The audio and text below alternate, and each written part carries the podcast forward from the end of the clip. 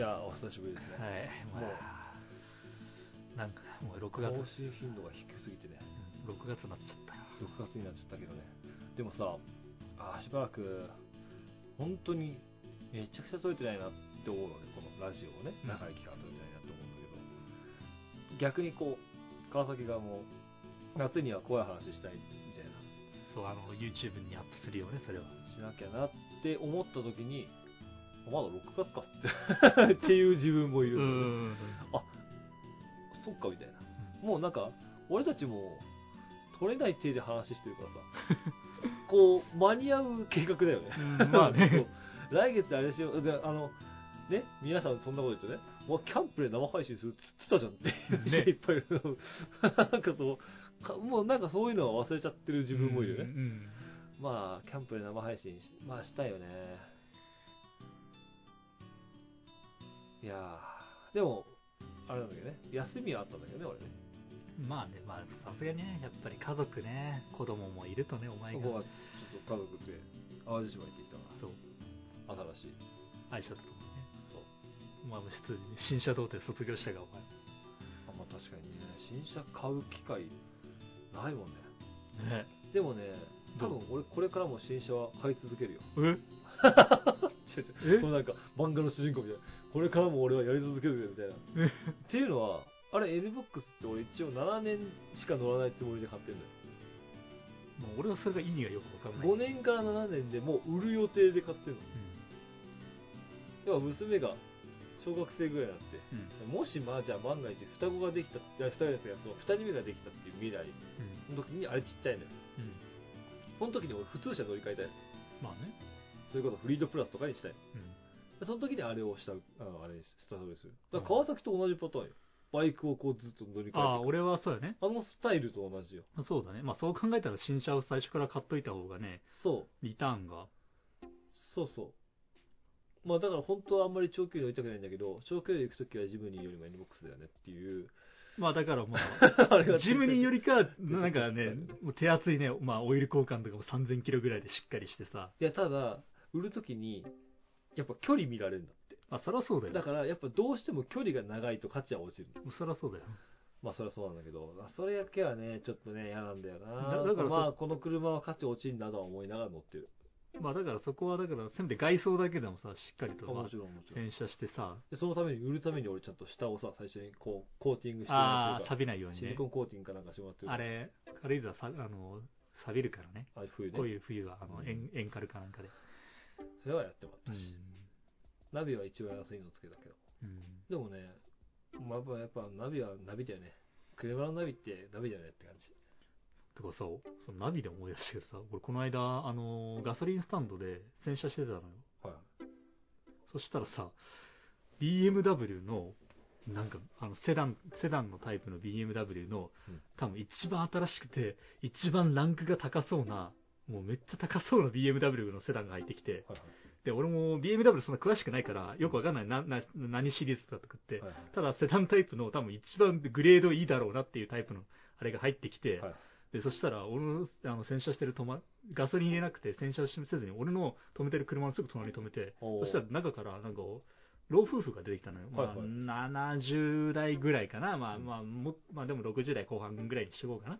60代後半ぐらいのおじいちゃんとおばあちゃんが出てきて、60代後半はもう今、今時おじいちゃん言わうんない。もう、まだ、まあまあね。でもはい風貌が、なんていうかな、もうもちろん車がそうである感じに、めっちゃ紳士、紳士、紳士な、おああなんかねなるほどねおしゃれな感じの人たちが出てきなて、あの、すいません、みたいな感じで出てきて、あ、川崎に何か質問をしたの？そう言われて、あどうしました？みたいな感じで、ちょっと道聞きたいんですよって言って、で、なんとか温泉ってどっち方面ですか？って言われて、うん。ああ、それでしたらね、で、その時まあ、もう、あの、スマホの Google で、まあ、現在地で、まあざっとこう、あ、今ここで、で、こここんな感じですよ、みたいな感じで、で、言ったのよ。で、俺が、で、でもまあ、え？っと思ったのは、えナビありますか？って聞いたのよ、俺。ナビありますか？って言って。まあで、で泊まる旅館って、わか、わかりますか？ってね。そう。ああ、わかりますよって。あの、多分で、ナビってほら、そこのと泊まる旅館とかの、なんかあの、郵便番号とかさ、郵便番号だけでもある程度のところまで行けるじゃんそうそう。そう。だからさ、郵便番号を入れましょうかって言ったら、あの、いや、もう全然わかんないの、このナビ。もう、あじゃあ BMW の、この、多分もう一番グレいいグレードのーナビだよって思ってさ。一番いいグレードにしたって言ってた。いや、いや、いやもうやっぱグレードあんで、いや俺が見た感じでも、運転席が半端ないのよ、もあう。ギラギラ感と、あの、タッチパネルのあの感じ、ナビのあの感へじ。いやもう、この、もうな、このマークを押して、いや、俺もその、こうやって覗いただけよ、その、うの乗ってはないけど、こうやって窓から覗いたら、ナビ、これ、郵便番号これつけたら、多分、多分すぐ分かりますよ、みたいな感じで言ったら、あ、もう、全然ダメなのよって。へあ、もう全然ダメ。もう、もうナビこれはもう全然ダメでって言って、もうそしたら地図こうやってもう広げて持ってんのよ。あ、そっち。この、ーお前らがダメだよ、みたいな。お前らがダメだよ。いやさ、時代についてきてなかなさすぎるでしそれでもこの車を乗っ、でもさ、もちろんやっぱこの車をね、買える多分もう何、い何千万円級の、ょ。で、買った時に自分たち機械に疎いから一番いいのつけよう、つけたのね。いや、わかんないよ。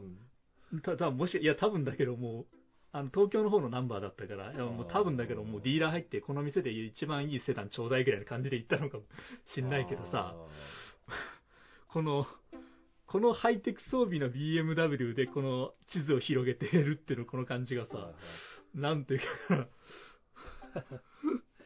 10年前の俺らやでみたいな。そう、そうなの？まあそれバイク、オフロードバイクで世界一周するやつがやってるやついやさ、もしこれがさ、車がさ、その、ね、あれだったらももっとさ、年式の古いさ、車だったらわかるけどさ、はいはい、いいね、みたいなね。そう、もう、めっちゃグレ、多分一番いいグレードの BMW で、この地図、紙の地図を広げて道を聞く感じが、なんか、で、いや、絶対、いや、てか、ナビはもう相当簡単なんで、郵便番号を入れるだけでいいのよ、多分、本当に。で、もう検索って押すだけでいいのよ。ただ、実際、あの、マジで融通きかないナビはさ、一本違うだけで全然違う道まあまあ案内するからね。まあまあそうだね。まあ川一本違うだけで全然違うルートを案内するから。Google のナビもそんな感じじゃん。なんかもう、また検索し直したらさ、も Google は情報量が違うんだよ。う。うんやっぱり店の名前調べただけ調べただけでバッと出てくるし、あの、地図って出てこない名称多すぎんのよ。うん。出てこない名称、マジで多い。Google は何かしらニュアンスを汲み取ってくれるんだけど、うん地図はニュアンス1ミリも受け取ってくれないから、この間もなんだっけな、くら寿司行こうと思ったら、うん東京とか案内しようとしたから、あ あんじゃん、そこにってあ、思いながら。まあね。マジで、車のナビの融通の利かなさは異常。ああ、その N, N ボックスも。マジでそう。NBOX、俺は一番グレードの低いナビだけど、多分、うん。搭載されてるナビ同じだと思うんだよ。いやいや、N ボックスの方が DM だよ。俺の見た感じでは、いや、同じやつあ。のギラギラ具合はもう、ナビも多分最初。うんで、一応自動更新機能ついてるんだけど、うん融通の利かなさはマジで変わんねえないついつでもと思って、うんやっぱ車のナビって悪いっていうイメージは未だに俺ある。Google の方が全然使える。Google だってニュアンスを食い取ってくれるんだもん。まあね。マジで。もう本当に東京とかキュッパッと案内しようするとするからね。うん。まあ、しかも、要は渋滞とかも考慮してのなんか時間とかも出てくるからさ、まあ、その辺はやってくれるんだけどやって、くれるんだよなと思って、ただ、まあ、それがちょっとさ、衝撃的な、衝撃的というか、ちょっとなんか面白かったなと思って。はいはい。まあ、ちなみにナビの話で NBOX は、ナビじゃないんだけどさ、あれ、もう今、いろんなことが自由化自動化されてるから、うん。高速道路走るじゃん。うん。で、高速道路も要は、アクセル踏まなくていいのよ。速度設定して、クルーズコントロールクルーズコントロールしたら速度設定しなくていいクルーズコントロールどう俺絶対怖いんだけどさ。あ、怖いよ。怖いよ、ね。時は怖いよ。まあ、怖さは後で説明するとして。で、ハンドルもまあ、それなりに操作してくれるから、握ってるだけでいい。でも、ちょここちょっとこう、俺、結構ハンドルって緩めに持ってんのよ、高速の時って。ほとんど動かさなくていいじゃん、ハンドルなんて。うんだからもう本当に支えるぐらいでこうやって持ってると怒られる。ハンドルちゃんと握ってく N ボック。スに怒られる。お前話してんじゃない？みたいな。N ボックスに怒られる。まあ俺に頼ってんじゃねえぞって感じで怒られるんだよ。ハンドル握ってくださいって表示が左側に出るんだけど。えー、そうなんだ。で、こう、どう？こうやって、こうやって、こうやって、グッグッってやるんだけどさ。えで、ナビも、こう、だから俺、アクセル踏んでない、ハンドルも持ってるだけ。うんでまあ、コーヒーなり、ガミなり買いながらしてると、交通道路情報とか聞こえてくるんだよ。うん俺なんか機長になった気分だよね。パイロットになった気分なんでね。こう、現在のこれこれは こうこうこういう状況で、アシスタなんだアシスタントアシスタントがいる感じなんだねで、これでなんかあの、でっかいファイル持ってさ、機長、こう報告いたしますみたいなさ。現在交通情報はなんかね俺なんかその感じはね、めちゃくちゃなんか、おーみたいな、え？全能感あったよ。N ボックスでそれを再開してる。もう全能感あったよ。すげえすげえみたいな。さぞかしその BMW ではね、そのあのおじさんの BMW ではそれを以上のものを体あ感できのおじさんは NBOX でそれはできない。だって。で、やっぱね、そこはやっぱり現代っ子じゃないけど、その機械に多少慣れてる感はあんなっていうのは、やっぱり、あの、例えばトンネル入って前の車が黒いと、うん。クルーズコントロールバグってバーって加速するときあるんだよ。怖っ怖っ。でも結局近くになったら気づくと思うんだけどね。うん。要は高速って、で、あれも巡航、うん要は走行距離じゃなくて、あの、速度に対して車間距離も、例えば5で設定してたら、えー、5で設定している時のその車間距離はうん、速い時と遅い時で変わるのよ。うんちゃんと速い分、距離を保ってくれる機能がついてる。だから高速っていうと本当に100メートル先とかになるのよ。だから暗いと気づかないわけ。うんでもさすがに近くなったら気づくわけ。うんでももし、例えばそれがバグって加速して気づかなくて車が、前の車が急ブレーキかけたらぶつかるよね。うんっていう怖さはもちろんあった。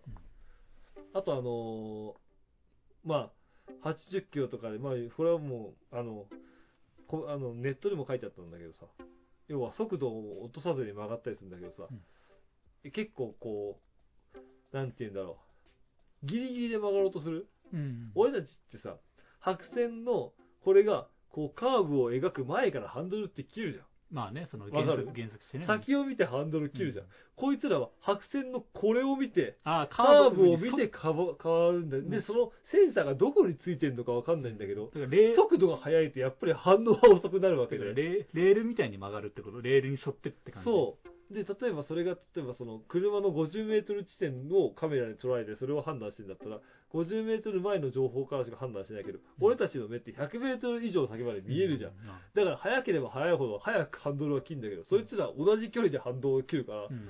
曲がんない曲がんない、まだ、まだ、まだみたいな。まだお前大丈夫みたいな時がああった。その時は我慢できずに俺がもうクルーズコントロール切ったりするけど、あそういうのをこう、こうやって運転しながら、ああー、今これ、クルーズコントロール怪しいなっていうのは大体分かってくるんだよ、うん。体で。でも、で、ボタンで、それも、最初は癖でブレーキで操作しちゃうブレーキ踏むとクルーズコントロールキャンセルするんだけど、うんクルーズコントロールって、速度を一定に保つ機能だから、常にアクセルをあまあまあ踏んでんだよ。うん高速道路とかでも。うんだから俺がブレーキ踏んでると、加速中にアクセル、ブレーキを踏んだことになるから、うん結構グッてくんの。ああ、そっかそっか。だから俺結構それが怖くて、高速道路で急ブレーキって怖いじゃんじゃ。あそれは怖いよね。だから、やってるうちに、あ、これボタンで操作すればいいんだ。うんでキャンセルボタンを押したらもうそれは普通の運転に戻るからさ。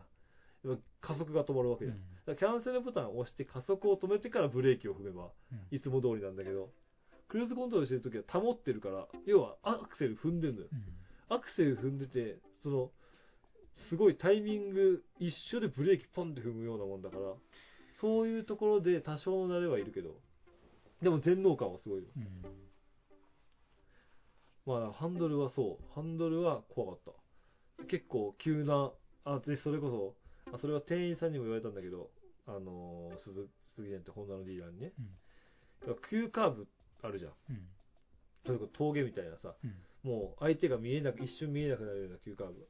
で、例えばクルーズコントロール設定してました。70キロで設定しました。で、前に車が40キロで走ってる。すると、車は40キロでついてくる。うん急カーブで相手が見えなくなった瞬間、そいつ70キロになろうとするのね。それはめちゃくちゃビビる。それはめっちゃビビる。お前ここで加速するってなる。でもそこまでするんだね。そう。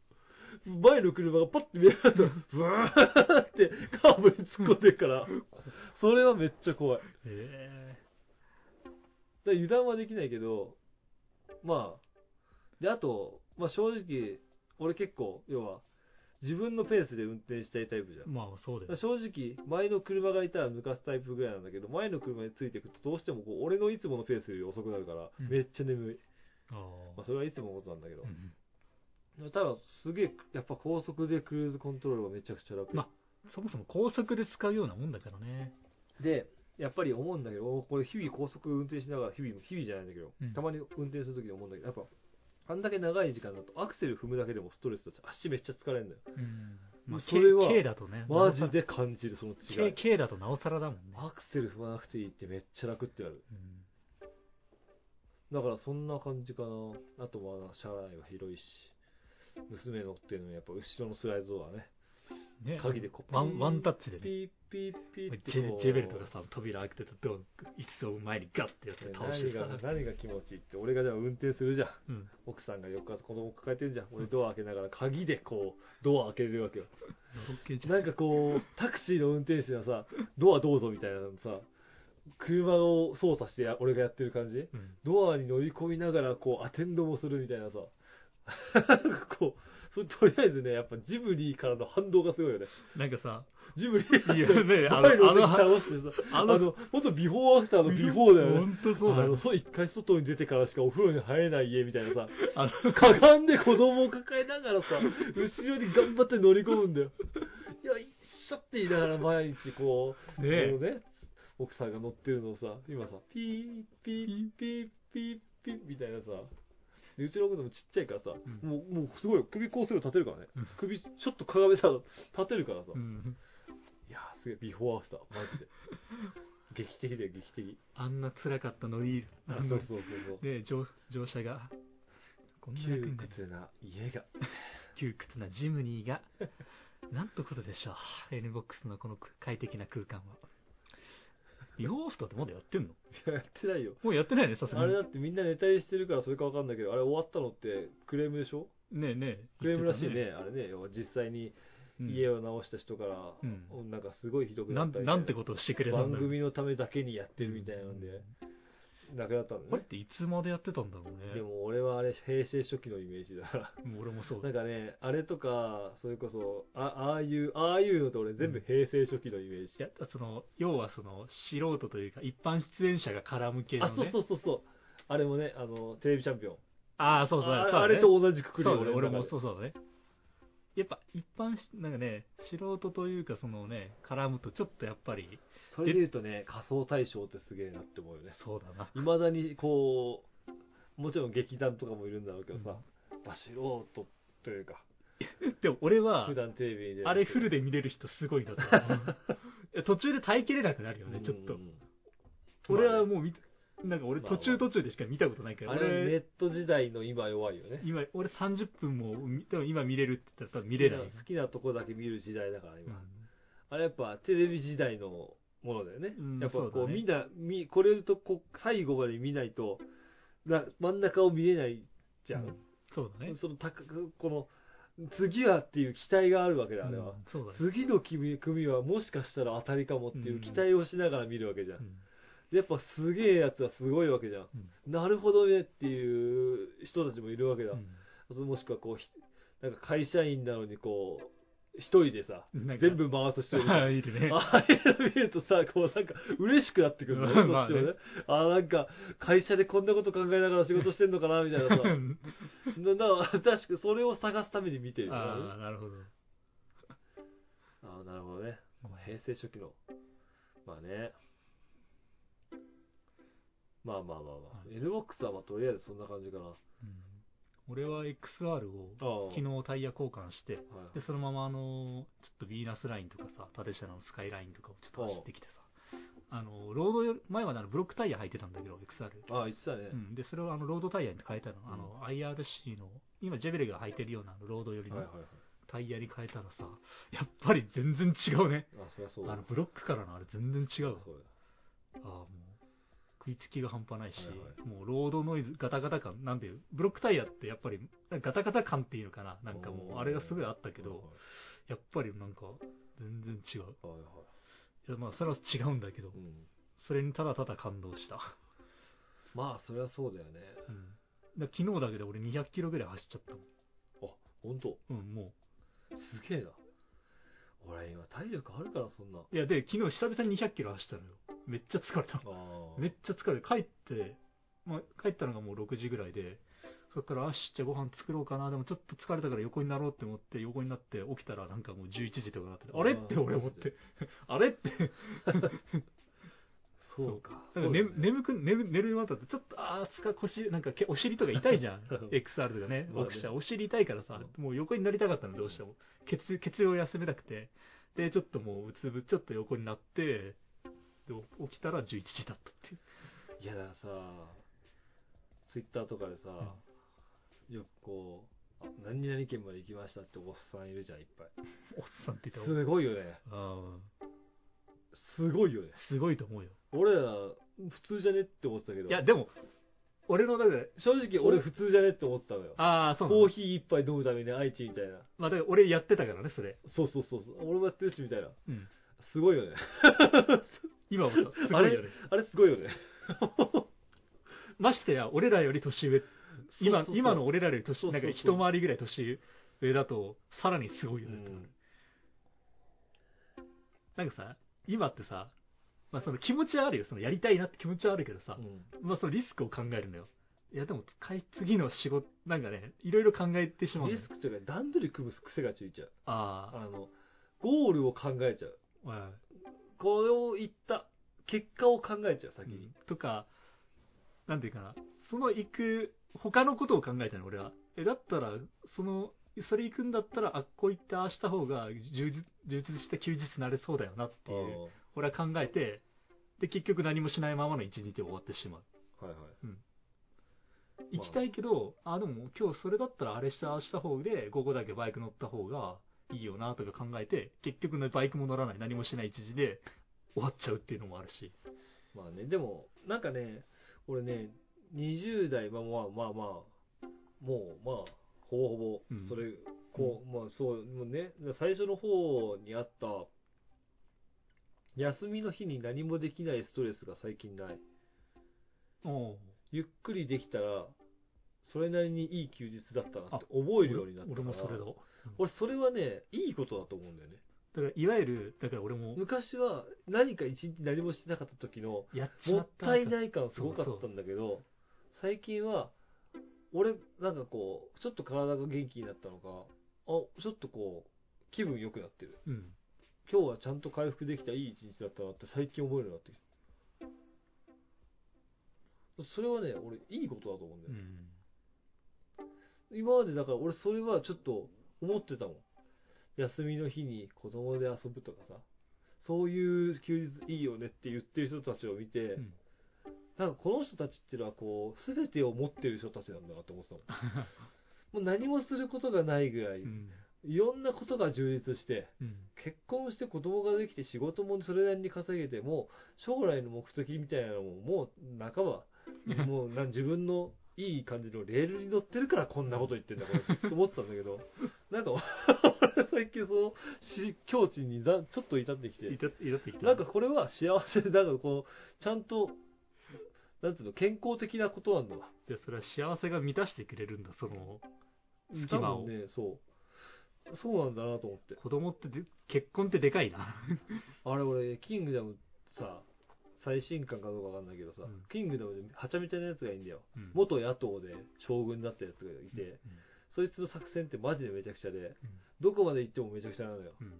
うん。で、部下たちはなんでお、そいつのことお頭って呼んでんだけど、うんなんでお頭はそんなにこう、乾いてんだっていうね。うん。何にそんな渇望してんだ、こいつは、みたいな。なんでそこまでやんのみたいな。だそれなんだなって思うんだよね。若い頃のその焦燥感。ああ。何かに乾いて飢えてんだよね。うん。それがある程度満たされて幸せになるとこうなくなっていくから、いいことなのよ。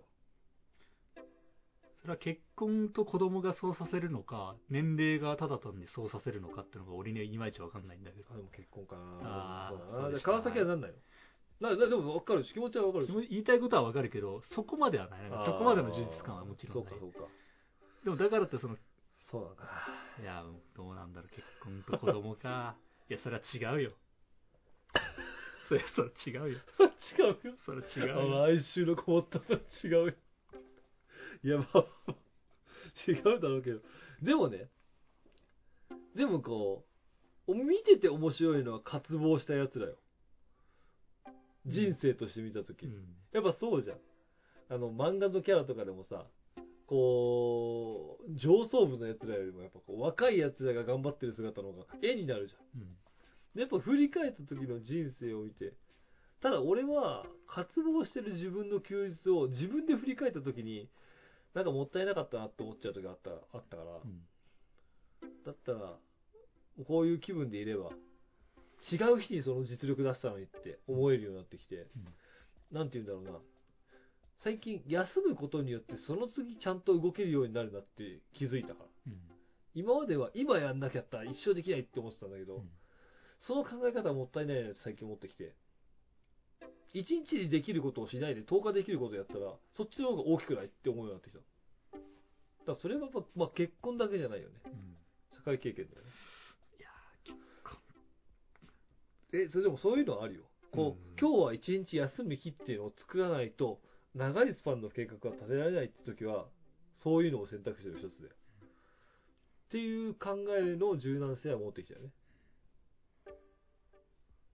で、その考え方を持ってると、たまに大きいことした時に、あの日の休みがあったから今俺これできてんだなって思えるから、うん。充実感結構回すんだよ。うん。ところで今日嫁さんと子供がいないけどなんで？実家に帰った。実家に帰っ別に深い意味はない。実家に帰ったから。ただ実家に帰ったからこういうこともできるからね。まあ別にやって、やっていいよっては言ってるよ。あっちもね。ワイドラジオ撮っていいよって。いや、単純に聞いただけ。ワイドラジオ撮っていいよ。ネネタとして聞いただけだからね、これ、そういえばいないなって。だからもう実家に帰らせていただきますっていう。そうそう実家に帰って2週間ぐらい。でもたまにあるのよ、実家に帰るとこ。うんタイミング。この、この、ね、今はね、子供を育てる育休期間。3回ぐらい帰ってるからね。うんうん。まあ、いいことだよ。だって、俺も暇だったらやりたくなるもんなんか、どっか行きたくなるもん。そうだね。いや、だからさ、それいいなと思って、なんか、うん。この、たまに嫁さんがいない間、この一人の時間が、あ、そうそうこういった。得られると、お前、で羨ましいな。しかも、俺のいいところは、これ、俺結婚してなかったらこの時間って、いつもと変わらないんだけど、うん。いつも奥さんが家を管理してくれてるこの家を使ってんだよ。わかる？うん。結構いい状態なのよ。わかるよ。めちゃくちゃ掃除して洗濯も終わった状態の家を俺が、独身だったらもう、ね、そう。ビジネスホテル泊まってる気分。これはね、あの、ホテルに宿これ泊してんだもんはね、この一週間は大きいよ。俺絶対独身じゃ味わえないもん。でもなんか今の言葉、今の聞いたらさ、なんかちょっとこん、なんか今でさ、家事もしない男みたいな思われがちに言われるけどさ、ああ、まあ家事もしない男というかできないよね。朝から晩まで働いて働いてるから、そうそう。それをね、一応弁明しておきたい。なんか、今の話だけ聞いてると、なんか家事も何も手伝い、手伝ってない旦那みたいに聞こえるけど、そうじゃないんだよね。なんかね、あのーこれつ、この次のテーマ、この、この、この次に話す内容にもしてるけど、俺これ貧しいからこそ幸せなところあるよ。あ、そうなんだ。俺の心がよ。そうなんだ。俺の心のベースは、低いところにあると思ってるんだよ。あ、まあ、そ俺はそう、そう思うよ。これが当たり前みたいな。お奴隷で当たり前みたいな。うん、俺もなんか、俺は奴隷で当たり前なのがあるから、限りを知ってるからね。そう、そこより上の世界をちょっと覗いただけで、俺は幸せな気分になれるんだよ。うん。まるでなんかこう、すごい VIP な扱いを受けてるような形になるけど、多分、周りの人が聞いてたら、何をそんな興奮してんのってなるけど、そうだね。あの俺は、自分は底辺って思ってるから、そうだよ。そう。ビジネスホテルでもう満足するから、そうそうそうそうめっちゃ興奮するから。貧しいから、俺。いや、だからね、そう、だから本当にビジネスホテルの気分よね。うんあの、ベッドをさ、一人で、すごい、だってダブルベッドダブルベッド一人でさダ、ブルベッドで、だから、プロジェクターで、広角機動隊のあの、知ってないネットフリックスオリジナル版のやつ。あ、なんか今やってるよね。やってるけど、正直、昔の広角機動隊と思って見ちゃダメだよ。あそうなんだあれは。俺あれは今光学機動隊今見返してるからさ、俺コンプレックスからさ。あれはね、あの、川崎が前さ、俺が広角機動隊知らない時にさ、うん広角機動隊ってのはね、おっさんの話なんだよ、みたいなおっ。さんしか出ないんだよ。おっさんしか出ないんだよ。うんで、その時の話からしてると、女出ないみたいに言ってんだけどさ、うん普通にいるじゃんと思ってたんだけどさ、なまあでも、俺は、あれは、女としてカウントしていいんじゃないの？メスゴリラは。女だよね、あれね。うん立ちこま、もう唯一の萌えキャラはね。そう、萌えキャラロボッはトなんですよ。立ちこまなんですよ。と、オペレとオペオペレーターなのよ。あの、オペレーターでいたっけ？オペレーターっていうあの、アンドロイドがいるじゃん、あの、オペレーター。あの、髪長い男でしょ？あの、女や髪の長い、オペレーター、ほら、休暇のさ、あオペレーターたち。ちがいるじゃん。はいはい。あれが要、は、エヴァンゲリオンでいう、あのー、あの人たちね。綾波、えーっと、その、なんていうかね、なんとかマリーじゃん。違う違う。それはしゅ、なんていうか、まあ、要はそのオペレーターと立ち込めが唯一のもう癒しなのよ、光学機動隊は。で、あとは全員おっさんと AI のメスゴリラっていう。あれね、新作はね、すごいキャピキャピしたのが一人入ってくる。あ、そうなんだ。そう。それが、あ、これ、広角機動隊のアニメファンの、こう、金銭に触るだろうなってキャラなのよ。あ、そうなんだ。すごいこう、かき回し、かき回してるあー。広角機動隊という世界観をかき乱す存在として入ってきたんだよ。で、俺はさ、もともとこう時代的、世代的に広角機動隊じゃないから見れんのよ。うん。まあそういう形もありじゃないみたいな。そんなこと言ったら漫画な、漫画からアニメに対して移った時に漫画派はアニメのことをどう思ってるかっていうと多分、広角機動隊のレベルが落ちたと思ってる人が多いと思うのね。俺漫画読んだことないから。うん。漫画も読んでみたいんだけど、それがさらに言っただけじゃんみたいな。うん。でも多分漫画派は、もうアニメの広角機動隊は広角機動隊じゃないっていう派もいるわけ。うん。で、広角機動隊アニメ派は、今の広角機動隊は広角機動隊じゃないって言うわけ。うん。同じじゃんって思ってんだけど、うん多分その世代の広角機動隊ファンは、終わったなってなってるわけ。あで、確か今のスタンドアローンコンプレックスの続きとしてやってるから、それも許せないみあ。あたいな。、そうなんだ。それが、アライズみたいに、要は若き日の草薙素子とかで、別バージョンとしてやってくれれば許せるんだけど、スタンドアローンコンプレックスは許せないっていうブログかなんかを見て、うん。あ、なるほどね。まあ、言いたいことはめちゃくちゃわかるなって。いや、なんかね、すべてを履き違えてるのよ。ああ、そうなんだ。履き違えてるんじゃない？もう、それは独自の解釈だからもういいんだと思うんだけど、うんスタンドアローンコンプレックスの時とキャラが全然違ってる。へえ。もうね、全然違う。なんかあの、なんかね、あのね、こういうのいいよねみたいなのあんまないんだよね。ああ、そうなんだ。あの、うんなんかの、なんかあの、ただ格好つけてるだけみたいな。ハードボイルドな感じというか。そう、なんかこう、こう、なんて言うんだろう、考えさせられるじゃないけど、問題提起っていう感じではないな、あんまり。メッセージ性も少ない？メッセージ性も少ない。なんか、相変わらず難しい言葉は並べてんだけど、なんていうのかな、動きが単調というか、うん、なんていうのかな、あのー深いこと書こうとしてる絵下手くそな漫画あるじゃん。あんな感じ。あんな漫画見させられてる気分。こう、動きの、動きの、こう、アクションのさ、そういうのも洗練されてないさ、の棒みたいな手でさ、すげえかっこいいことを、セリフだけかっこいいど漫画をパクったようなセリフを言ってるキャラの漫画あるじゃん。ツイッターとかで落ちてんじゃん。ううん。ツイッターとかで落ちてるじ 落ちてんだねゃん。。そういう漫画見てる気分。お追いついてないな、みたいな。おこいつらの理解が広角機動隊で追いついてないと思うんだけど、でも、多分、広角機動隊を全く知らない人、知らない人は、とっかかりやすい。ああ、そうだね。ネットフリックスオリジナルバージョンとして広角機動隊出してます。うん。広角機動隊見たことないんだよな、見てみようっていうとっかかりからしたら、今の人は入りやすい気がする。俺なんか一番最初に見たあのシリーズがイノセンスだからね。だマジで、イノセンスも俺見たことないんだけど、えあのスタンドアローンコンプレックスを広角機動隊見よう見ていくわ、おすすめって俺言えないもん。全く知らない人に。どうせわか、どうせ、どうせ、1話とかでもうわかんないってなるから俺。イノセンス見て、広角そのスタンダーロンコンプレックスだから、イノセンスってまず意味は、めっちゃ意味わかんない。あ イノセンスみ、イノセンスまずあれ、もちろん広角機動隊見てたらそれはわかるけど、あ。イノセンスだけ見たらマジでわかんないからさ。そう。今日見ようかな、プロジェクターで。え、今、イノセンスは俺と一緒に見たと思うんだよね。かも、俺寝て寝てたかも。お前寝てたっていうか、俺、き基本広角機動隊シリーズは3回見るから。うん 基本3回見るから。俺3回見ないと何言ってるかマジで。イノセンスは俺4回見てやっと理解してくれる。3回見るし、3回見るし、俺多分1個のシーンで10回ぐらい見るシーンとかあるもん、ところどころであるあるある。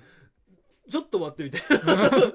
もう一回言ってってるシーンがあるのを3回繰り返すから、俺。うんだから、今の分かりやすいのを見てもらって、え、物足りないよ、こんな深くなくね。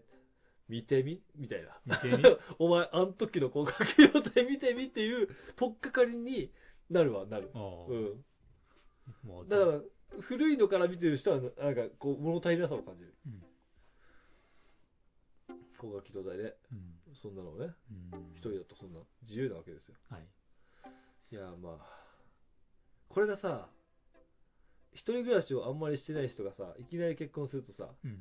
ああ、一人暮らしのやつってこんな気分なんだなって思う。ちげえからなって思うもん、俺。あ、だそうだね。そう。そうだな。社会人出てすぐ結婚した人たちがさ、奥さんとかいなくなったもしくは出張先？うん。出張先でほビジネスホテルで一人で酒飲んでさ、うんああ、一人暮らしっていいな、俺も一人になりたいなお前絶対ちげえからいや そうだ分かってねえぞって思うから。だからね、俺その、その気持ちだけは忘れない。俺は基本貧しいから。まあね。そうち俺もなんかね、俺、俺結構、まあ、子供の頃どうだった？お前。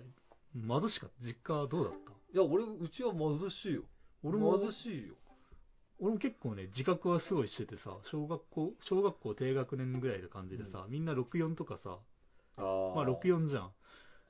で、俺その時ゲームなかったのよ。ゲームなかったあ、のまあ、ゲームあったけど、うち、あれポケットゲーム禁止だったな。ああ、そうなんだ。ゲームボーイでみんなフラフラ歩いてる時に、俺は、要はハードしかなかったわけよ。ああ64とかしかなくてそ、れはちょっと思った。ハードすらもなくって。で、や、ほんとハードはなんか、やっとなんか親戚のお兄ちゃんから譲ってもらってた感じで、で、やっとで、もらっ、小学校5年生ぐらいでやっと手に入れたハードがスーパーファミコン。へえ。あの、まあ、言っとくけど、俺が小学5年生の時って周りがもうゲームキューブ持ってる時代だから。わかるわかる。俺、俺だったらそれで、ゲームキューブでみんながスマブラデラックスやってる時にスマブラの64買おうと思ったら店に売ってなくて、俺一個時代遅れてんだなと思ったぐらいだから、そう俺その時点で俺スーパーファミコンでで、スーパードンキーコングでめっちゃ感動したのよ。家でゲームができるっていう。家でゲームができるっていうこと。はいはい。そう。まあ、これってなんとなくわかるよね。まあ、どれくらいの、はいはいまあ、地位かいや、まわかるよ。あ、わかるよね。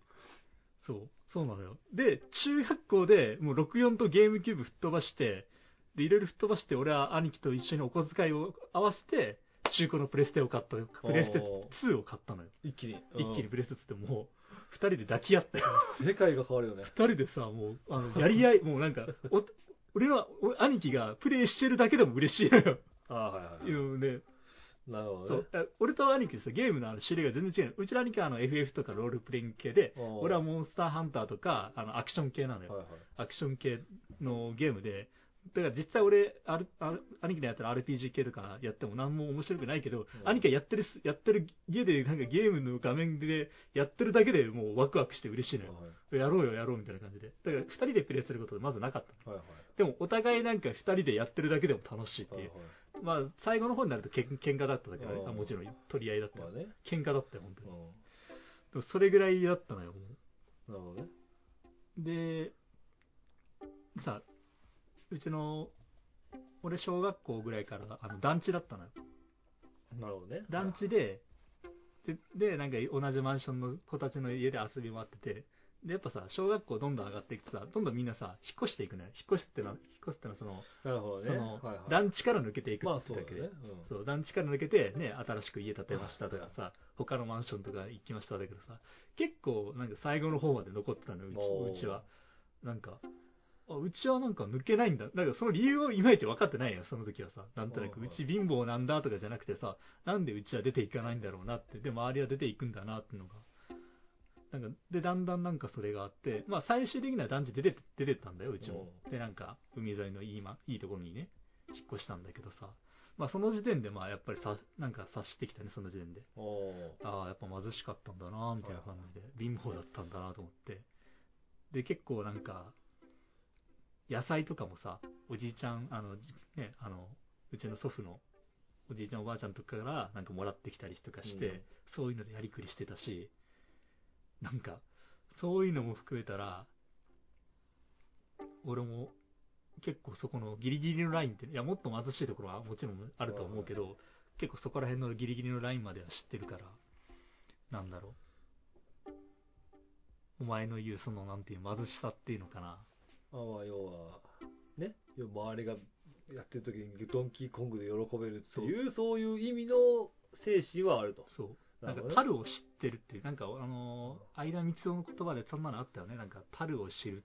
何やったっけな。おーはいはいはい。なんかそういう、樽が、足し算の足そう、ね。樽、足し算のた樽を知るっていう、そう、をしそこを知ってるからさ、なんか俺もそういうちっちゃなことでも、でもそれでも、俺はずっと言い続けてるのは、貧乏はやっぱり嫌なのよ。うん俺が一番嫌いな言葉で、嫌いな言葉っていうか、あんまりなんか納得してないのは、なんか、前あとさ、今もう終わ終わった、あの、幸せモンビーガールってあれ終わったのあれ？え、幸せモンビーガールってまだやってんの？森泉が家建ててるやつでしょ？そう、あれまだやってんのかな？うん、わかんない。で俺その、なんかしあ、なんか幸せだけど、こう、なんかあの、び貧しいけど、なんかこういうね、こういう何々があるから、私たちは幸せですっていうのがあの、綺麗事にしか俺は見えない。貧しいは嫌だよ。どんなに、ここに小さな幸せがあっても、まず貧しいから抜け出さないと幸せっていうのはそれはなんか、ま、ただの紛らわしにしか俺は見えないと思ってた今でも若干それは思ってるしやっぱお金ない なんかそこを知ってるからなんていうかな。うん。とにかくなんか結構そこに対して結構コンプレックスみたいなのはちょっと今でも持ってるんでねまあね。なんだろうね。なんかこう、あれでしょそれこそ。まあ、あの、二宮翔平さんの、ね、なんとかこう、あのさっき俺が紹介教えてたやつね俺もね、まだ見たことないんだけどさ。いや、だからあの、ホワイトベース二宮翔平さんってのは、川崎がこう、ライドラジオやる前ぐらいから俺に言ってた。最初は、バイクの説明をするだけの動画だったのに。俺が今すごいこれで人気になってるみたいな。そう要は地下アイドルを応援する気分だったわけじゃん。そう俺はあの時ぐらいから見てて、そう、で その人実は世界中試したことがあって、うん、まあ、いろんな考え方とかね、そういう話をするチャンネルがあるんでしょ？サブチャンネルがあって。そう全然人気ないけど好きですよね。で、まあ、要は他の国だったら、生きてくだけで精一杯ぐらいの人がいて、うんそれが貧しいっていう状態だと。もう貧しいけど幸せだよねって言ってる時点でそこから脱却してるよねって話だよね。まあ確かにね。それさ、だからさ、よくさ、家族大きいけど貧乏であったかい家庭と、家族で金持ちの家庭っていうさ、比較ってあるじゃん。で、まあ、家族の方が冷たいイメージ。父親は常に仕事してて、母親は母親でこう、まあ、父親のサポートというか、そういうので忙しくて子供を見る気がないみたいな。要は、子供に興味ないみたいな。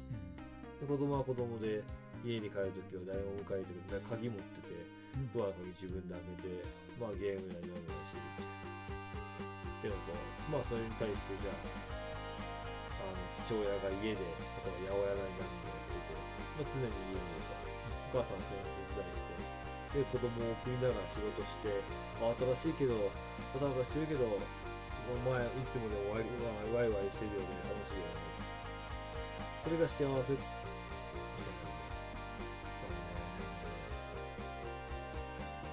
最近、それは幸せ、どっちが幸せって、それだけじゃ一概に言えないんじゃないかっそこの違いって貧しさ関係なくねって思ってる。別に貧しいから幸せじゃないよ、その家庭は、みたいな。うん別に家族がいっぱいいるのが幸せなんであって、貧しいからじゃないよ、みたいな。金持ちでみんなでバーベキューしたら幸せじゃん？まあそりゃそうだよ幸せに幸せを積み重ねてるからねそれは それでいいわけじゃん、みたいな。貧しいを美化しちゃいけないよね。あそうだねそう俺が言ってたのはそこだその貧しさに対して美学みたいなのがあるのがうん違うよねっていう、この、その、その時点でこう、なんていうんだろうなそうだねサーカスを見に来てる人たちと同じなんだよ。うん貧しいけど頑張ってます。涙ぐましいでしょ拍手みたいな。いやいやいやいや、いやいやいやいや、みたいな。いやいやいや、みたいな。そんな感じに最近覚えてきてさ、うんそれは他者からの目線だなっていそうだねだから、本当にリアルな貧しさは目当てらんないでって思う。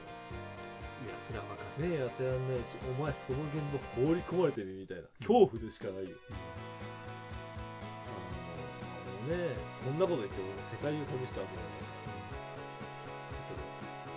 ら。なんていうのかな。まあそういう話は聞くわけじゃん、こう、世の中には。盗まないと生きていけない人たちもいるから。そういうの聞いてくると、こう、解決のしようのない、それこそ俺よりももっと頭のいい研究者がいっぱい集まって考えたって答えが出ないような問題が出てくるわけでしょ貧しい貧困。で、それが何のせいなのかみたいな話されてるわけじゃん。この、例えば、資本主義が悪いのか。そういう話になってくるけどさ。まあだからそういう規模で話したときに貧しさの美学って語ってられるかっていうのは思うわけだよね。まあ、で、それはさ、その前話前話した、これ、前はアップしてないのかな、うん。なんかこう、はい、アップしてるな。要は、川崎が自然が好きって人に対して思うことがあって、あキャンプの話で言ってたっけ？似てるんだけど、それは明らかに違ってさ、自自然が大好き大好きじゃないは自然からしたらどうでもいいことだけど、貧しい貧しくないからの人は人が対象だからさ、うん。それに対してはやっぱあるよね。って思って。よくさ、それさ、親ガチャって今、ね言うじゃん。ね。いや、俺、まあ、俺はもう、あの言葉はまあかなり嫌いな方なんだけど。まあ俺も好きではないよ。うん好きではないけど、あれ、いじめとも似てる。あの、うんいじめにはどっちが原因なのか問題みたいな。うんでも俺、その日本でいう親ガチャっていうのは、うんふざけんなって思ってる。に お前、まず日本人に生まれただけで勝ち組なんだよってまず思う。まずね。まあまあ世界規模で考えるんだけど、でも、いや、まそれはでも理屈的にはあれじゃない？食べ物を残した人に対してカンボジアの人の気持ちわかんのかっていうのと同いやじじゃない、で、いや、まず知らねえよって思う。いや、で、まずそこじゃん。うんでもなんか今の親ガチャってさ、そうじゃない。なんか若干違うじゃん。なんかその、なんかその、日本、なんかちょっと違うじゃん。その、レベルの低い親ガチャっていうか、レベルの低いっていうか、そのな、いいや、なんかうちの親は、なんかこうやってお金使って、ギャンブルに使ってとか、まあそういうのももちろんあるけど、まあ、まず日本にまず産んでくれただけで勝ち組っていうのは、まあもちろんそれは基準としてあるし、親ガチャって言ってるのは基本的にまあその成人した人もいるけど、まあ大学生とかそこら辺の17、8ぐらいの親がいると思いや、まずまあ、俺はまあそこまで育ててくれただけでも感謝しろっていうのはまず一つ目にある。親ガチャって言っていいのは、俺は虐待されて、ね、あ。でもそういう人多くない？ツイッターとか。そうか。俺はもう、わかんない。その人が、なんつうのかな、もう持ってんのかもしれないけどねう。ん、俺はもう虐待されて、ボロボロになって、もう最悪、まあ結局もう、なんていうかな、まあ亡くな、亡くなってしまったことか、そういう奴らが言っていい言葉であって、なんか、そのレベルでお前親ガチャって言うなって思うね。なんかその、小さなことで。まあまあ、いや、もちろんそういう人もいるけどね、うんその、なんて言うんだろうね。うんなんかこまあ、ただ、なんていうのかな。まあ、じゃあ、なんていうの、子供が親に対してどう思うかっていう話のエピソードみたいなのの話にするんであればさ。うん。まあ、俺も多少こう、やっぱ、まあ、っていうか、多少というか、誰しも多少はあるじゃん、絶対。うんこうして欲しかったな、みたいうんな。なんでこうしてくれなかったんだろう、みたいな。で、親と、親がこうこうこういうつもりだよ、つって。いや、俺はそうして欲しかったから、なかったな、みたいな。うんまあ、そういうことは誰しもあると思うし。でも、なんつうんだろうな。俺はまだなんか、自分が親になったらやんないどこぐらいで抑えられる感情うん。要は将来は邪魔されてないわけよね。うん。うん。俺全然将来は縛られてないし、そこはね、まあ、いいとこだなと思うんだよね。中村家のね。うん。うん。だから、難しいよね。で、いや、俺がね、この親ガチャ問題で一番、じゃあ、一番最初にフォーカスするのって、ニートなんだよね。うん。ニート、俺がニートになったのが親のせいだ。うん。どっちのせい問題は俺結構ちょっと考えるときあるね。ああ、そうなんだ。俺ってどっちのせいなんだろうみたいな。まずニートになれる時点で親が裕福じゃんっていう意見も俺ちょっと思うのよ。あ、そうそう、確かにそうみたいな。ニート、確かに。お前そのまま、お前その親じゃなかったらホームレスだよって思ってるうん。うん確かにね。ね。そうでしょ？うん。うん家にいるだけで飯食う。でも、でも、暇な地獄も知ってんのよ。仕事がない地獄。で、今更俺が動いたってどうしようもないじゃんってあの恐怖感。うん。まあ、ああれ。れは俺知ってんのよ、なんとなく。うん俺もなんとなく。なった、ニートになったことはないんだけどさ。俺結構こう、自分に対して卑屈な方だからさ。うんそういう時あんのよ。うん。で、後から思えば大したことじゃなかったなってなってるから幸せなんだけど、今。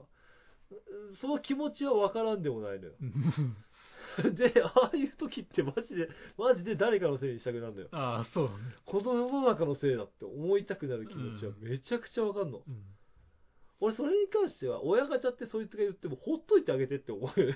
まあね。まあ、おそっとしといてあげてって。なるほどね。言ってるだけだからそいつみたいな。所詮部屋から出てこれねえから。そうだね。所詮そいつ部屋から出てこれない。相手にしないであげてって思うのはあるな。あ突っ込んであげないでね。そう、そこはね、俺ね、突っ込んであげないでねっては思う。うん。そういう時はね。あの、でもね、俺、そそれに関してはマジでどうしようもないんだよ。どうしようもない。あのー俺も結婚する前までは俺結婚するなんて思わなかったもん。去年、俺も。去年っていうかその2年前とかにじゃあ占い師のなんかの表紙でヒュッと言ってさ、それこそ川崎川崎と一緒にさ、占い師の人にさ、タラタラタラあのタロットでもなんでも、いいよ水晶占いでもいいけど、うん。あ2年後に L ボックス持って子供生まれてお嫁さんいますよ、軽井沢住んでますよ。いやいやいや いやいや。いやそういいやいやいやいや。お前に金払わねえとって思う。お前絶対今日金払わねえから。もうちょっとマシなこと言ってくれと。冗談ならまだお前、俺のこと何にも分かってな。まあ、じゃあそりゃそうだよ、初対面だから。そうだね。お前に普通の人間だから当たり前だよ何？えでもスピードスインの間違いだろうがっていう。エレボックスの新車は絶対買ってないと。絶対買ってない。うん俺これ全然欲しくない。トライアンで、エリボックスってなんだっけって調べて、さらに、いや、これ絶対欲しくねえわって。こんな車ね、二何人でバカにしてラジオで言ってるもんね。うん、そうだよね。お前これ買うやつってさ、みたいな。本当に家族にこう人生捧げた惨めなやつだよねって俺多分言うと思う、ラジオで。言言ってた。言うと思う、こううんなんかもう子供のための乗り物じゃんみたいな。なんで俺が買うのって言うと思う。買ってるからね、俺。俺ね、でもね、それぐらいね、やっぱね、その時ってのは、世界の誰しも、え、これ川崎がさ、今日ちらっと俺に言ったじゃん。何が？こうなんか共通の女の子の知り合いが、うん。実は中村さん別に悪くないと思ってましたみたいな。うんあの人絶対隠れファンいますよみたいうな。ん。僕それちょっと反応したのがさ、やっぱ、俺は全員からそれ言われるタイプなのよ。うん中村のこと好きなやつ絶対いるよねって、全員言うのよ、みたいな。っていうことはお前ら全員俺のこと好きじゃねえんだ。俺そういうタイプで。うん俺そういう人生なんだなって思う。こうんの微妙な生殺しの状態が一生続くんだな、みたいな。うんあの、絶対なあの中村のこと好きなこと言うよ、っつって、じゃあ俺のことどうって。いやいや、私は。ゼロが俺一生続くと思ってたの。うんだからね、マジで、なんかね、あ、俺そうじゃなかったんだなと思うのは、まあ、まあこれはもうちょっと置いといて。だからみんながそうだとは言わない俺。うんそれは無責任。ただなって気づいた。いやっぱり、運でしかない。うんであのね、このニートたちが希望を持ってもしかしたら、おこの人たち僕たちの味方かもって思ってるあの人たちねすごい残酷かもしれないけど、運命でしかない。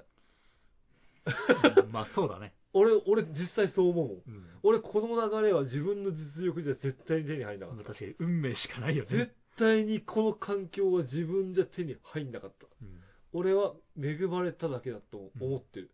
で、俺これ、結婚はいいぞって言ってる結婚してる初対持ち全員にいて、お前らマジで傲慢だからな。お前らのおかげじゃねえぞって思う。そうだね結。婚は絶対に一人の力じゃ無理です。そうだな。俺それはマジで言う。うんあのー、アテネアテネがよく同窓会でね、うんお前彼女結婚いいぞって言われてうっぜえわこいつだって思ってるらしいんだけどね、うん俺本当にそれはアテネの友達に言いてお前ら傲慢だからな 友達にそれは絶対言っちゃいけない。うん。結婚はしたくてできない。マジで思だな。ううん。ましてやこの年齢になってくるとな。そう。だからねうん。それは俺はもうマジで思う。前から言ったかもしれないけどね。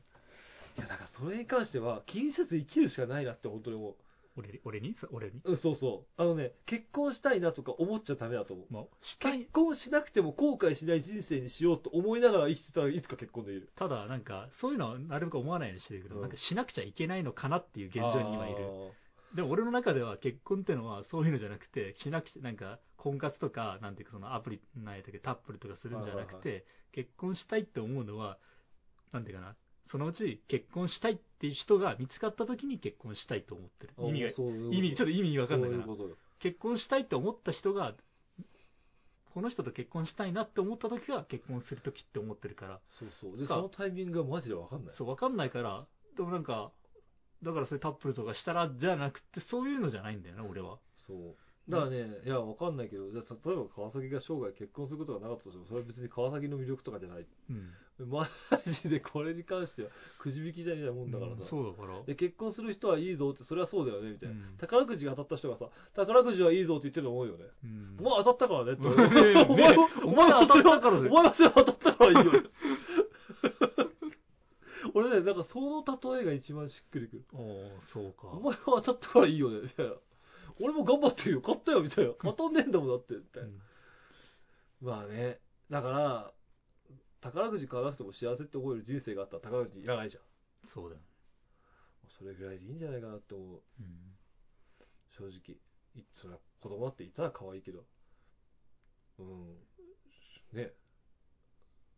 まあ、これからお前だし大変、大変になるってのもだし逆に、よもうこれを古い言葉で言うと、天からの授かり物ぐらいに思ってないと失敗する気がする。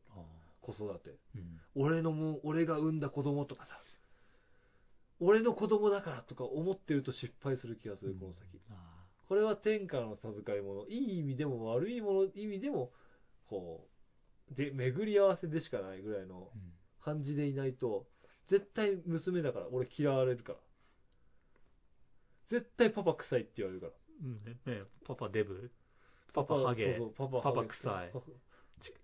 まあ、なるべくお前次、まあ家建てるとき、ちゃんとあのね、部屋、部屋、部屋とか渡しあ俺は絶対、だし、俺の部屋絶対欲しいから。うん。俺絶対部屋欲しいから。あの、この家庭の不満じゃないけど、俺ん家は部屋がなかったから。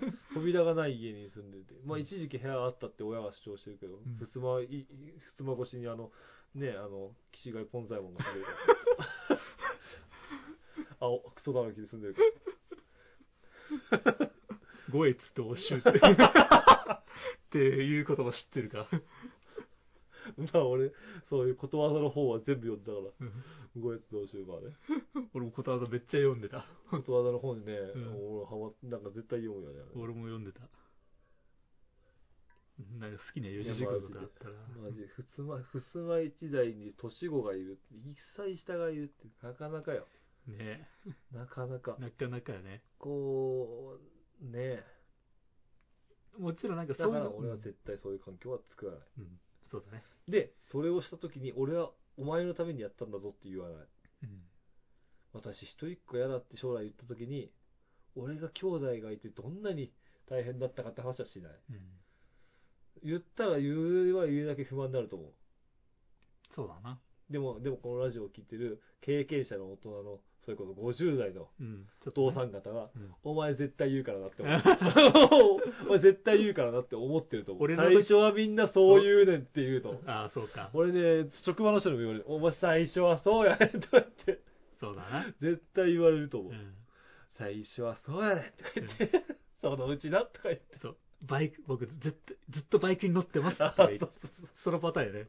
そうそうでね、いや、まあ仕事、子供ができたらな、そうそうそう。ね、乗れなくなれんねんっていう。まあ、それ、それに近いかもしれない。俺は今、継続中だからね。まあね、継続中だから俺、今ずっと継続中だからね。お前ちょっと怪しいけど。そうそう。まあまあまあ。まあそんな感じだよね。いやー、まあ50、いいね、いい時間だよ。で、お前がね、どういう子育てをするかっていうのは俺は非常に楽しみだし、いや、子育てっていう概念、いや、だから俺それね、俺はね、それ、俺の悪いとこだけ思ったけどね、俺子育てっていう自覚、多分ないのよ、うん今後も。はい。なだから、あんた親でしょって今後多分言われると思う。親の自覚あるのって言われると思う。ああ、そう。ああ、みたいな。だって俺、親の自覚ないもん。授かり物だと思ってる。ああ、そうだね。うん。だから、教育し、あんたがどんな教育してんのって言われたときに、僕教育してませんねって言うと思う。一緒に住んでるだけで。俺言っちゃうかもしんない。真剣大丈夫かな。どういう教育してんだあんたって言った時に、教育って教育ってあれなんでこいつ言葉通じてんだって思われる。そうだね。あれ？日本人ですよねちゃんと確かに、そのパターンかってなそる。そのパターンだと思うんだようんな。もう今のところそうだもああ、そうなんだ。ん。うん、なんか、でもね、で、そのぐらいのメンタルの方がいいなと思ってる自分もいるんだよ。ああ、はい。変に、やってあげるやってあげるでもダメだし、うん全部やらせたらやらせたら放置してもダメだし、一緒に住んでるぐらいがちょうどいいんだと思うんだよ。うん要、は、自分が見たい時に親を見れる。うん親がこう子供にバッて言う行くんじゃなくて、お父さんはどうやってんだろう、お母さんはどうやってんだろうっていうのを、子供が自由に見れる環境がいいと思うんだよね。その感勉強しなさいじゃなくて、あ例えば俺今 Java の勉強とか、あうんていうか趣味でやってるじゃん。うん。例えば俺がこういうオフィスみたいなのを家で持ってさ、うん部屋、部屋鍵が開いてます。子供自由に入れます。うん。で、俺はその時はその時で違うことを見てます。うん違う本を読んでますっていう習慣があってさ、お父さん何読んでんの？つって、これはこういう本で、こうこうこういうのが面白いんだよ。私も読むっつって、例えば Java の本読んだらプログラムを覚えるかもしれないでしょ？うん。でも俺が Java って面白いんだよって言ったら子供は、いやいやいやってなるの。うんプリキュア見たいってなるわけ。まあそうだね。ら俺その、一緒に暮らしてるだけって感覚って俺結構大事だと思ってるね。うん。まあだから親がね、きっちりね、家にいるっていう環境ってのが大事だよね、その。だし、その、あんまりね、こう、なんつうんだろう。だその、その感覚大事だと思うんだよな、その、うん。同居人という感覚？まあちょっと。良き相談相手じゃないけど。おでも、奥さんはそうじゃないとは思うんだよ。まあそう、そんな自感じだ分がお。腹を痛めて産んだ子に、そんな態度は絶対取れないはずだ。そりゃそうだよね。もう嫌が王でも愛着は湧くのよ。うん。だし、その子がグレたりしたらめちゃくちゃ悲しむだろうしう、ん。なんでってなると思うんだよ。うん。だから俺はその時に、こう、俯瞰で、どうしたらうまくいくんだろうって考えるかもしれないけど、自分ごとで考えちゃうっていうのは、もうそれはもう、かといって俺はその、自分ごとで考えちゃう奥さんに俯瞰で見ろよとか残酷なことは言いたくないけどね。うん。それはすげえ残酷だと思うんだよ。そういうことを言うのはね。いや、お前産んでないじゃんって言われると思うんだよ。うん。まあね。だし、その時になんであんたはそんなにこう子育てに関して、こう、非協力的なのって言われるかもしれないけどね。うん。まあ大丈夫。あの、奥さんライドランド聞いてるから。怖い。抜き打ちされてるからね。聞いてるから。奥さん聞いてるから。奥さん俺のこの、この、この理屈を 聞いてるから。聞いてくれてるから。大丈夫だよ理解してくれるからね。あの時のこれだな。ライドラジオ第5回だ。ちなみに俺は、あのー、子供ができたら、うんあのー、子供がもしそのグレて、グレるじゃん。うんグレて、まあ家出とかして、結婚式にバイクで行くんだろ違う違う、ままず、ま まずグレ、まず高校か中学あたりでグレて、はい。例えばちょっと家出じゃないけど、帰り遅くなった時に、俺はバイクで迎えに行って、無言でヘルメットを渡して、乗れよみたいなんでやっぱ赤って言われるよ。な。俺をこれを中学、高校ぐらいからこれをやりたいあのね妄想してるからあのね、カウル蹴られてね、あ、カウルがって言いながら撫でてる川崎の姿が目に浮かぶもん。もうなんか、いつも洗車でピカピカにしてさ、娘を迎えに行くから、さらにピカピカにしてカウルをさ、いらねえよってヘルメット投げられて傷つけられてさ、顔、かわいそうにって言いながらカウルを撫でてる川崎が目に浮かぶもん。もう目に浮かぶもん。それを見て俺と会ってで笑い転げてるの目に浮かぶもん。そりゃそうやわって後で言われてるもん、多分。そりゃそうやわって。いまだにこれ妄想してんだけどさ。お前反抗期やねんって絶対言われるもん。もう絶対あかんでお前。確かに反抗期の時にさ、反抗期やねん。親父がバイクで迎えに来たらさ、もう、そうなるよね。そうなるか。そうそうそうなるよね。そうなると思うな。そうまあ俺が確かにね、高校の時反抗期だ。俺反抗期なかったけどね。どうなんだろあ、本当。う。俺反抗期なかったけど、そんなことあんの？唯一ね、バイクの免許を取りたいが反抗だったからさ。でもね、俺、悲しい気分の時に親父が迎えに来たら、なんかそれはね、嬉しかかったかも。あ、やっぱ嬉しかった？やっぱ自分がこう、認めてもらえない、もしくは疎外感を感じて、ん誰もいないところに行きたい。うん。でもこれは、誰もいないところに行きたいのは、誰にも会いたくないんじゃなくて、認めてくれない人から、の前からいなくなりたいだけなのよ。うん、そうだね。認めてくれる人を探してんの、その時って。うん俺は。俺はね。その時に来てくれたら、あ、この人は分かってくれたんだなって思う。うそうだよね。ん、だからね、それは確かにそういうのもあるかもしれないけど、だからこれは男の俺の話であってい、や、別別に男でもいいのよ。別にくすんだよ、親父って言われてる男でもいいのよ。だから、男でもいいし、まあもちろん女の子でもいいけど、どうなんだろう、このね、グレグレてさ、この時に親父がバイク、もうバイもう分かった。じゃあバイク一番面白いのは、うん俺が娘にそれをやって、うんいい評価得られて、川崎が真似して、うるせえって言われたっていうエピソード。話違うやん。そうそうそうそう。話はそういうこと何度かあるから。川崎そういうこと何度かあるからさ。話違うよ。話違うやんってやったら。お前の時めっちゃ、お前、娘やんみたいな。俺、息子やんと。息子の方がいいと思うけど。俺は違うやってやったら、俺は、やっぱ、川崎だなってなるけど。ああ。だから、だから結構この練習は、なるべく練習はね練習をね、うん、面白いのは練習して、うまく、うまいこといかないから面白いんだよね。うん脳内シミュレーションはずっとしてるからさ。だからその時は、このバイクがいいなっていう時はあるのよ。この時はあのバイクに乗っときたいなっていうのがものすごいね、だったそうんだね。なるべくさ、はいまあ、二欠しやすいからさ、ううんん、VMAX でもいいしさ XJR でもいいしさ、うん、まあその時ちょっとあの、ドゥカティとかモンスターと系だったらちょっとタンデムしづらいから、うんその時はだからちょっとそういうネイキッド系の、まあその、なんか後ろに乗りやすい、タンデムしやすいやつにしたいなとか、そこまで考えてんだよ、俺。はいは彼女もいないのに。い。色はね、色とかを考えてね。彼女もいないのにね。まあね、高校生の息子の、娘息子のことを考えてるんだよ、今。でも、まあね、もしかしたら、それ、まあまあそうだね。付き合えない原因はこれだよって、よくさ、YouTube でもあって俺もいっぱい見たよ。うん。清潔感のある男子が、うんとか、話が面白い人とか、うん女性をこう、女性が面白い話をするっていうのはどういうことなのかとかさ。今回のこの結婚に関して俺はその知識何も活かしてないからう。ん。何にも活かしてないから。何にもいいかしあ、運なんだなって思った。運なんだなって。あ、でも、奥さんに言われたのは、なんかこう、思ったよりも慣れてるなって思ったって。何が？俺はもっと女の人苦手ですみたいな。おあ、もう、来ないでください。バーンっていう、こう、AT フィールド貼ってるぐらいの、ていうか俺実そうだ際、実際俺 AT フィールド貼ってたんだけど、まあ、貼ってる。ってたんだけどね。貼ってたんだけど。うんあのー突破された？なんだっけ？なかったか、エヴァンゲリオンには。なんかこう、AD フィールドをさ、優しく解除するシーンなかったっけ？優しく解除するし。人間型かなんかの死とかなんかを、ないか。AT フィールドって大体こう、こう、ナイフとかで壊すじゃん。うんまあなんかぶち破るイメージ。手でぶち破るイメージ。ぶち破るイメージなだけど。なんんかこう、ふってこう、あれでもさ、AT フィールドってさ、同じ物質で中和させてるでしょ、あれ。そうそう、中和してるので破るっていうか。まあ、そういう感じだった。ああ AT フィールドを貼ってて、要は周りの人たちは異質なわけ。あれをナイフでもガンってややれやってたのずっと。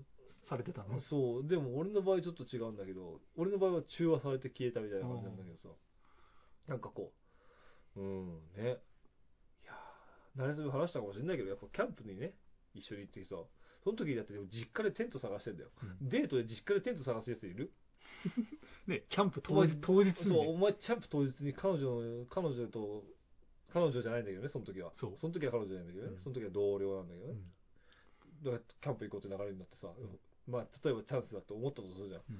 うん俺はあんまその覚悟もなかったんだけどね、その時どんな感じだったの？俺は同。僚として行ってもうたよ本当同僚、下心は多少はあった。俺だって、いや、俺その時はもう諦めてたから、すべてを。ああ。僕は、あのー男でも女でもありません。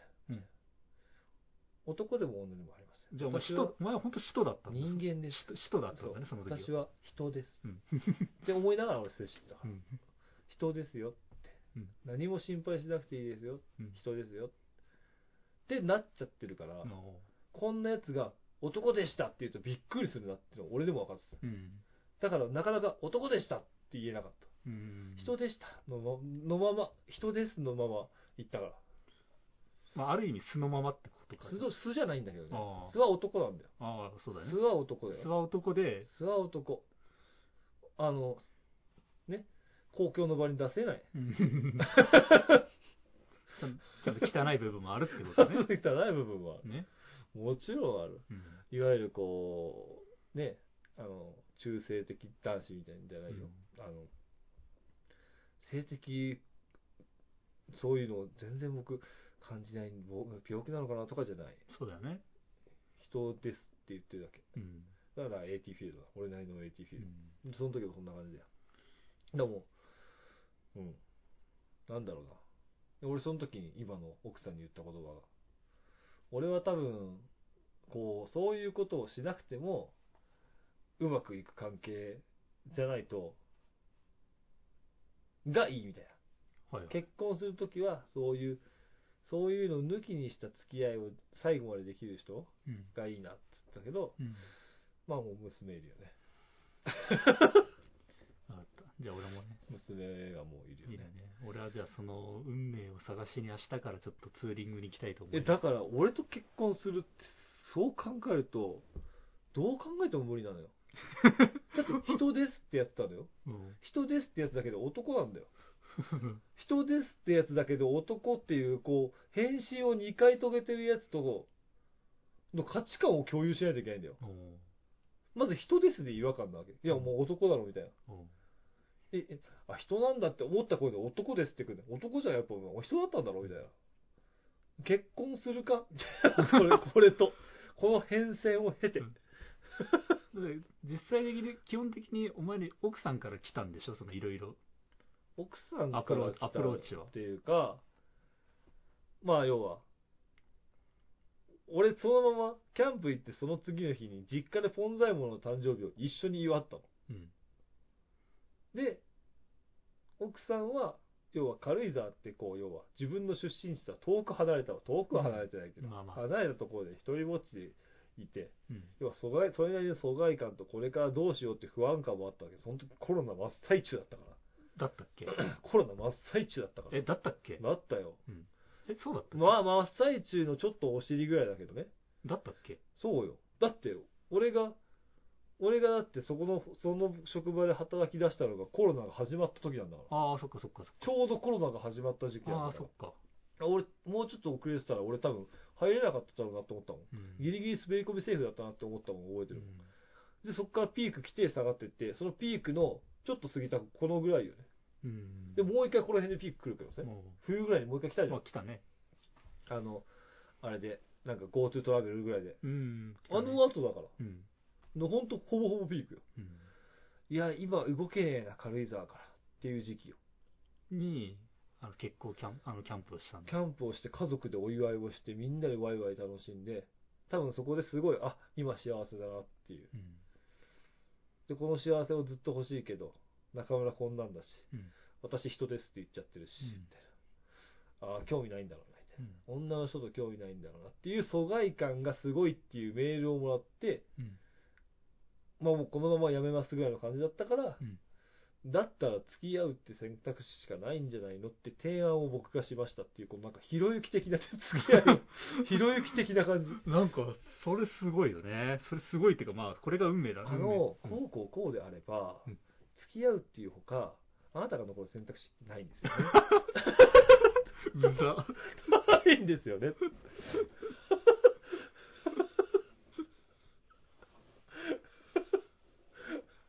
はい。なるほどね。でもそんな感じよ。そんな感じだ。もうなんか交渉。交渉したの。うん。こういうのいかがです？こういうプランいかがですか？人ですけど。うん。人じゃなかったんだけどね。うん。で、こうなったみたいな。はい。だからどっちがきっかけっていうと、あっちだよねって言うけど、あっちからしたら、いや、それずるいよみたいな。あお前がそうさせたんでしょって言うんだろうけど、なんかこう話せば話すほど相手からしたら、こうなんか、やり込められた話みたいになるからさあ。。うん。でも俺そういうつもりは全くないんだよね。うん。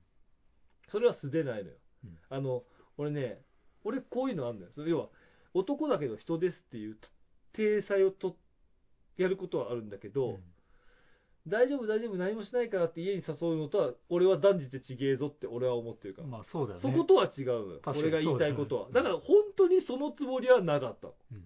そのキャンプに行ったのも、いやいや、ないでしょ、みたいな。男でしょ？ひあの、で、まあ、そんなキャンプに誘って、何も狙ってませんってさ、みたいな。白々しいよって思うかもしれないけど、うんそこに関しては本当にないのよ。うん。もう、そこでも俺、俺からしたら職場と同じ空気感だから。うん。もうなんか、外界の女性と喋るってことは、俺はしたら仕事と同じ空気感なのよ。はい。キャラとしては仕事なのよ。うん。そこは違うみたいな。うん。そこのカバラは破りません。うん。あの、うちに大丈夫、いうちは大丈夫だからっていうやつはやっぱ、とは違う。うん。違いますと。まあね。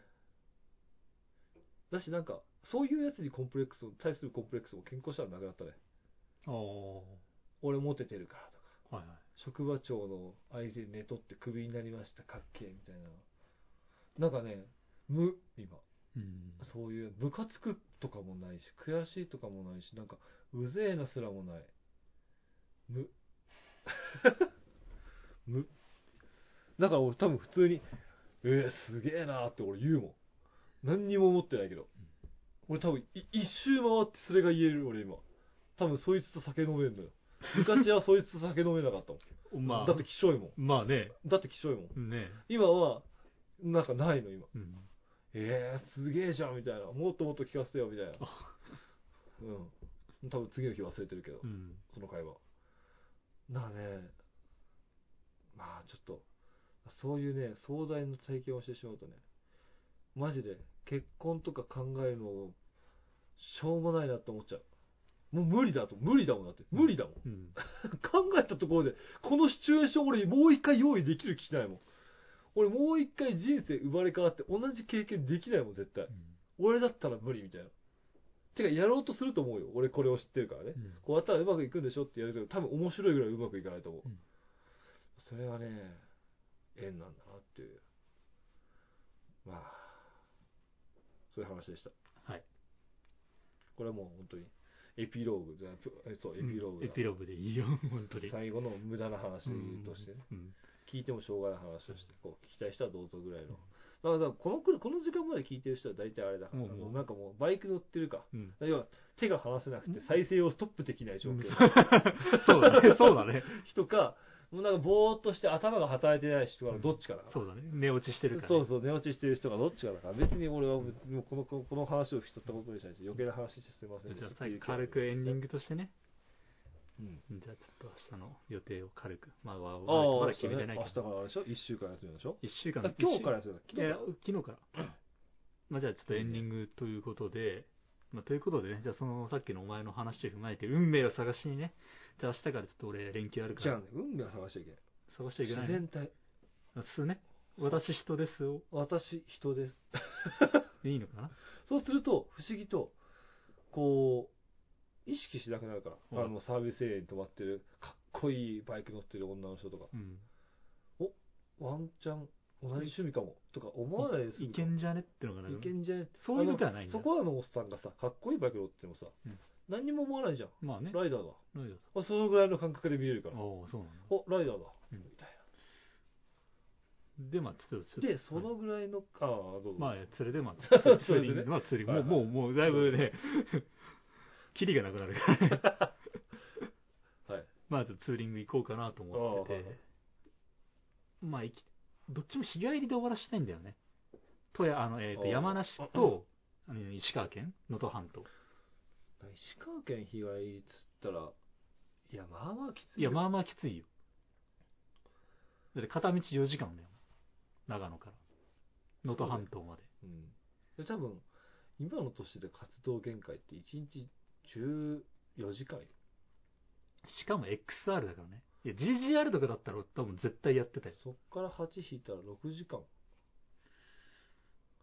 6時間だよ。でも、ああ、いけるかないや無理か。いけるか。XR が、XR ってのがね、まあバイクのせい、でも、うーん、いけるし、正直多分、着いたら帰りたくなるよ。うんそう、そうなのよ。多分着いた瞬間、達成した感で帰りたくなる。、そう俺もそう思うのよ。なんなら道中探すよね。うん。帰り道面白いとこないかなって探す。そう、そうだよ。そう、そうなると思うのよ。まあ確かまあだから一個のまあ目的地としてあの、渚ドラブ A、あの、石川県の能登半島のさ、あの砂浜の、石川、あの、渚ドラブ A っていう有名な道があるんだよ。に。まああっこ走るのがもうメインで、はいはい。あとはもう能登半島も軽く、それでいいかなと思ってるんだよはいはいはい。まああとはもう、あ、もっとここで見たいなと思ったらもうほら、別にビジネスホテルとかなんかでさ、でその日でも安いやつ泊めればいいしさ。最悪泊まりでもいいのね。うん、最悪ね、それで。うんで、いいかなと思ってるし、もう帰りたいと思ったら、まあそこからもうまた高速乗って帰ったらいいかなと思って。はいはい。で、次の日ゆっくり休んで、次はじゃあ、山梨の方行って、ちょっと富士山の方行ってみたいっていうのもうんあるしさ。それでいいかなと思う。まあ、はいせっかく行くんだったら、それはまあゆっくりね、一泊してと泊まりたいけど、なんか、そんな気分でもないんだよなってのもあんのよ。はいはい。うん。まあだから、まあ、とりあえず、まあ、これは次のラジオで、その報告、ツーリングの報告、レポートみたいなの言えたらいいなと思ってるから、なるほどね。まあ、以上ですね。あ終わりね。終わりで。次のラジオで、ツーリングの話できたいね。うん。ですと。なるほど。じゃあ、みたいな感じで、まあ、まあまあでもね、すごいよ。久々だよね、このテンション。うん。最近こう、なかなかこういう流れにならないからね。うんやっぱね、時期だよ、時期。うんね。5月でもう、5月のいや、もう末6月、6月だよ。もう5月終わって、明日から6月。あでもここからまた梅雨に入るからね。そうなんだよ。一回落ちんだよなあ。天気は？天気はね、一応明日、明後日は晴れなのよ。おーだから明日、明後日しかないの。それ以降が結構雨降ったり晴れたりの繰り返しだから、はいはい。明日、明後日でちょっと決めたいのよ。なるほどね。だから、まあ、うん。まあ一週間もあればどっか入るよね。うん。だから、それで。わかりました。はい。じゃあ、今回はこんな感じで。はい。